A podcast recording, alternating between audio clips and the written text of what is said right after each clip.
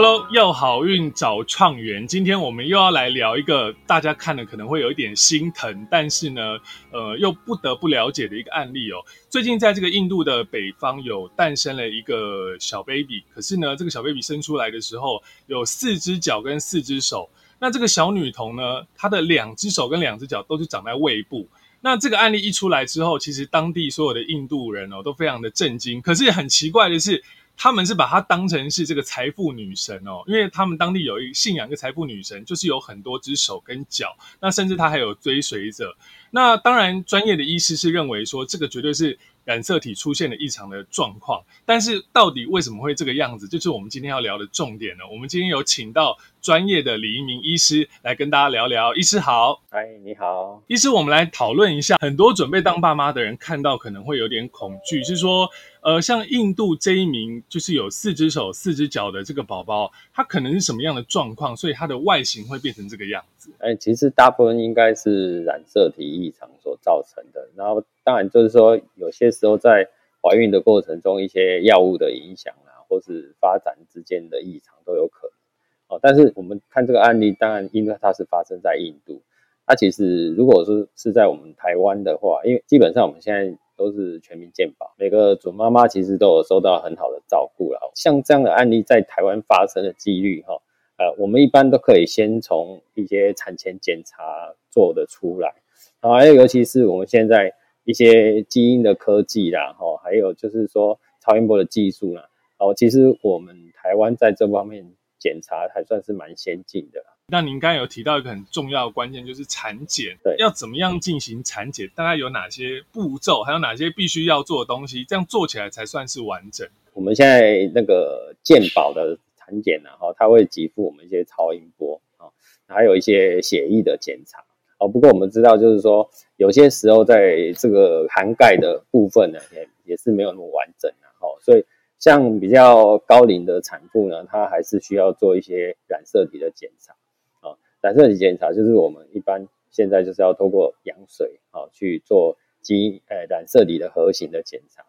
但是染色体核心检查其实是比较呃大。大方面的哈，有些时候比较小的基因的异常很难透过这个一般的染色体核型的检查去做出来。大部分的准妈妈对于产检的印象都还是停留在她每次来就是要做超音波，但是其实呃做超音波只是其中的一个很重要的项目哦，比较重要的反而是隐藏在我们看不到的一些染色体啊或者是基因的缺陷里面，因为这个对胎儿造成的影响反而是比较长远。是，意思因为你刚才有提到说羊膜穿刺，我们就做这个用羊水来做染色体的检查。那最近其实大家都很熟知的一样东西就是 SNP 羊水晶片，然后很多网站上面这个准妈妈们也都在讨论。那你说这个晶片它到底呃跟羊膜穿刺的差异又是哪里？为什么？有人是说，完整的这个产检哦，一定要搭配了这个羊水晶片做到最后，那我们可以把所有的这个染色体的异常都抓出来。这个羊水晶片，医师能跟我们讲解释一下吗？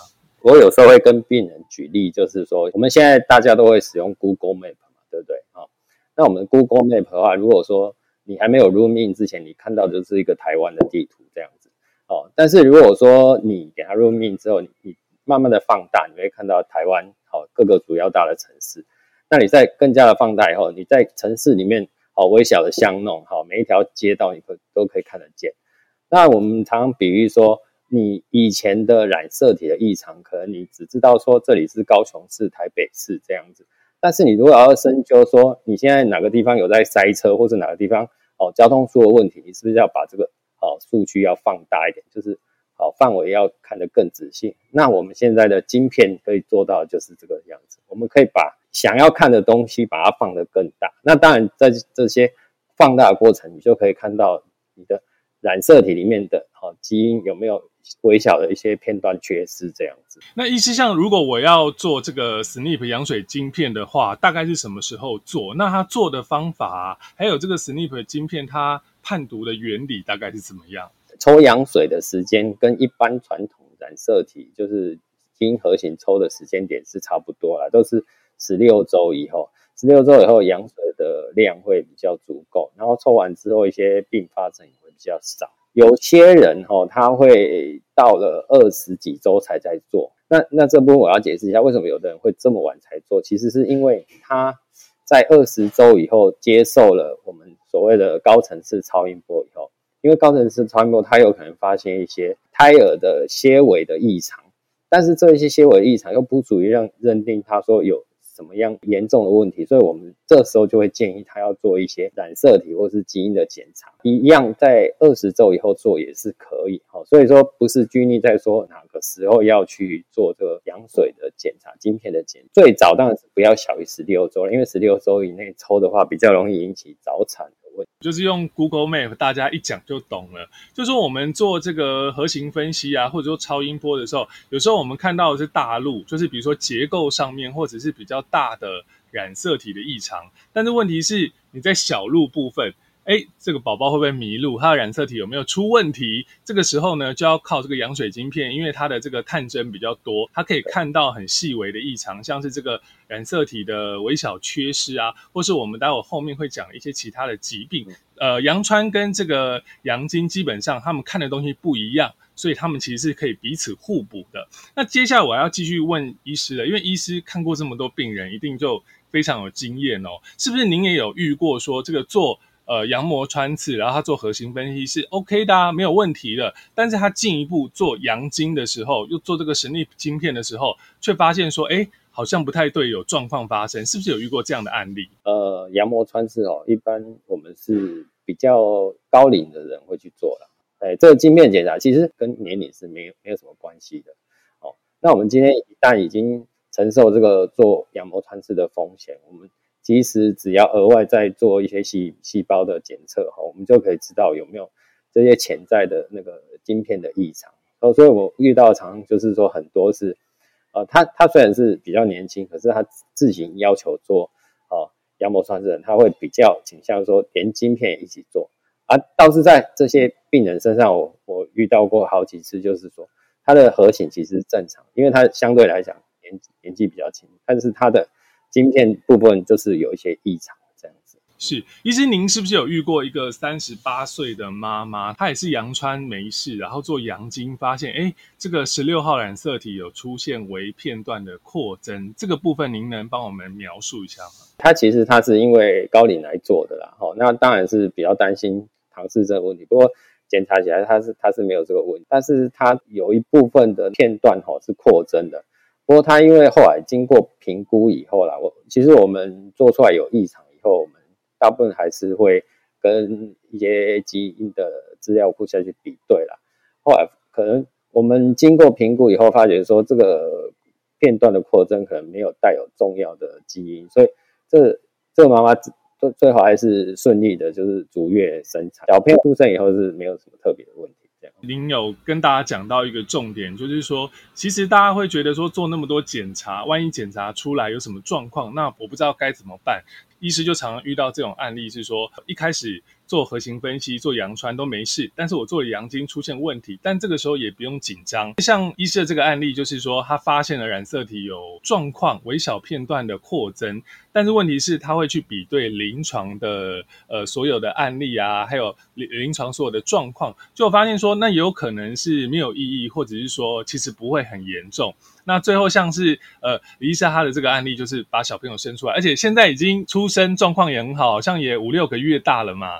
对，所以他其实是多了一道手续去帮妈妈确认说我的宝宝会不会有其他的状况发生。那其实，在生产的时候过程里面，你会更安心。您说到这个羊水晶片，市面上好像还是有一些选择。那最近网友其实有在讨论说，哎，这个 SNP 晶片其实是呃比较新啊，然后它的功能性比较强。一直对于这个羊水晶片有没有一些大家不为所知的这个原理要跟大家分享？其实染色体里面的基因不是像我们想的那么简单，就是说它如果同样一个基因，有时候来自于同时来自于爸爸或同时来自妈妈，它是会产生疾病的。但是如果你要用 SMP 下去。判断说这是不是来自相同来自于母亲或相同来自于父亲的话，你是没有办法去判定出有这样子的疾病。所以说，如果你有采用 SMP 这样子下去技术去做的话，你就可以在我们晶片的诊断里面就可以判定说有没有单亲同源的这种遗传性的疾病。这样是，其实医师讲的就是说，其实像 SNIP 晶片，它因为比较新哦，然后它探针的技术也比较不同，所以基本上它可以看到的就是刚才讲的那个单亲同二体症 UPD 的疾病，像是呃我们大家比较熟知的就是小胖威力症啊、天使症候群啊，其实这些疾病如果你做了阳晶，但是你不是选择 SNIP 晶片的话，其实还是有可能是看不到的。这个大概就是医师刚才提到的一些重点哦。但是最后这里我也是要问一下医师哦，哎，我是一个妈妈怀孕了，我该不该做羊水晶片？到底谁该做？这个您有没有一些建议？在我们这一这一代哈，我们遇到了很激烈的那个生化科技的变化。传统的哈，就是我们教科书讲的，我们就是高龄嘛，哈，家族有什么遗传性的疾病，然后或是说超音波有发现有异常。哦，或者在产检过程中，医师认为可能有致病的一些因素等等的，我通常会建议说，如果有预备要做羊膜穿刺的人，哈，或者是说你对于说这些啊染色体的疾病，哈，你会比较担心的这些人，其实如果你已经做了羊膜穿刺，我是觉得。你还是加做晶片会比较好，不必拘泥在说哦，这个这个晶片需要什么样的就是适应症啊？因为接下来可预见的未来，因为这个会越来越普遍，对我们做了产前诊断会越来越有帮助这样子，其实医师有点出一个关键的重点，就是说大家可能都会去看说我自己的条件，比如说哎，我曾经上一胎有没有流产的经验呐，或者是我家族有没有这个遗传病史或染色体的疾病啊？其实。呃，越精细的检查，越完整的检查，在未来一定是趋势。那其实，如果你都做了羊膜穿刺，想了解小朋友的染色体更多一些，就顺道一起做晶片。其实对于小朋友的健康，其实掌握度会更高。我们创元生技这边呢，也有提供这个 SNP 羊水晶片的检查，怀孕的过程到生产之前，都会有一条龙的追踪服务。当然还要配合，就是像李医师这样子专业经验的医师，然后给妈妈一些建议，搭配起来的话，哎，有了科技的协助，又有专业医师的指导。我相信这个生产过程就会非常的顺利，会有健康的宝宝。今天就是很高兴可以请到李医师来跟我们一起来聊聊天。那希望那个下次还有机会一起再来讨论。谢谢李医师，谢谢，拜拜。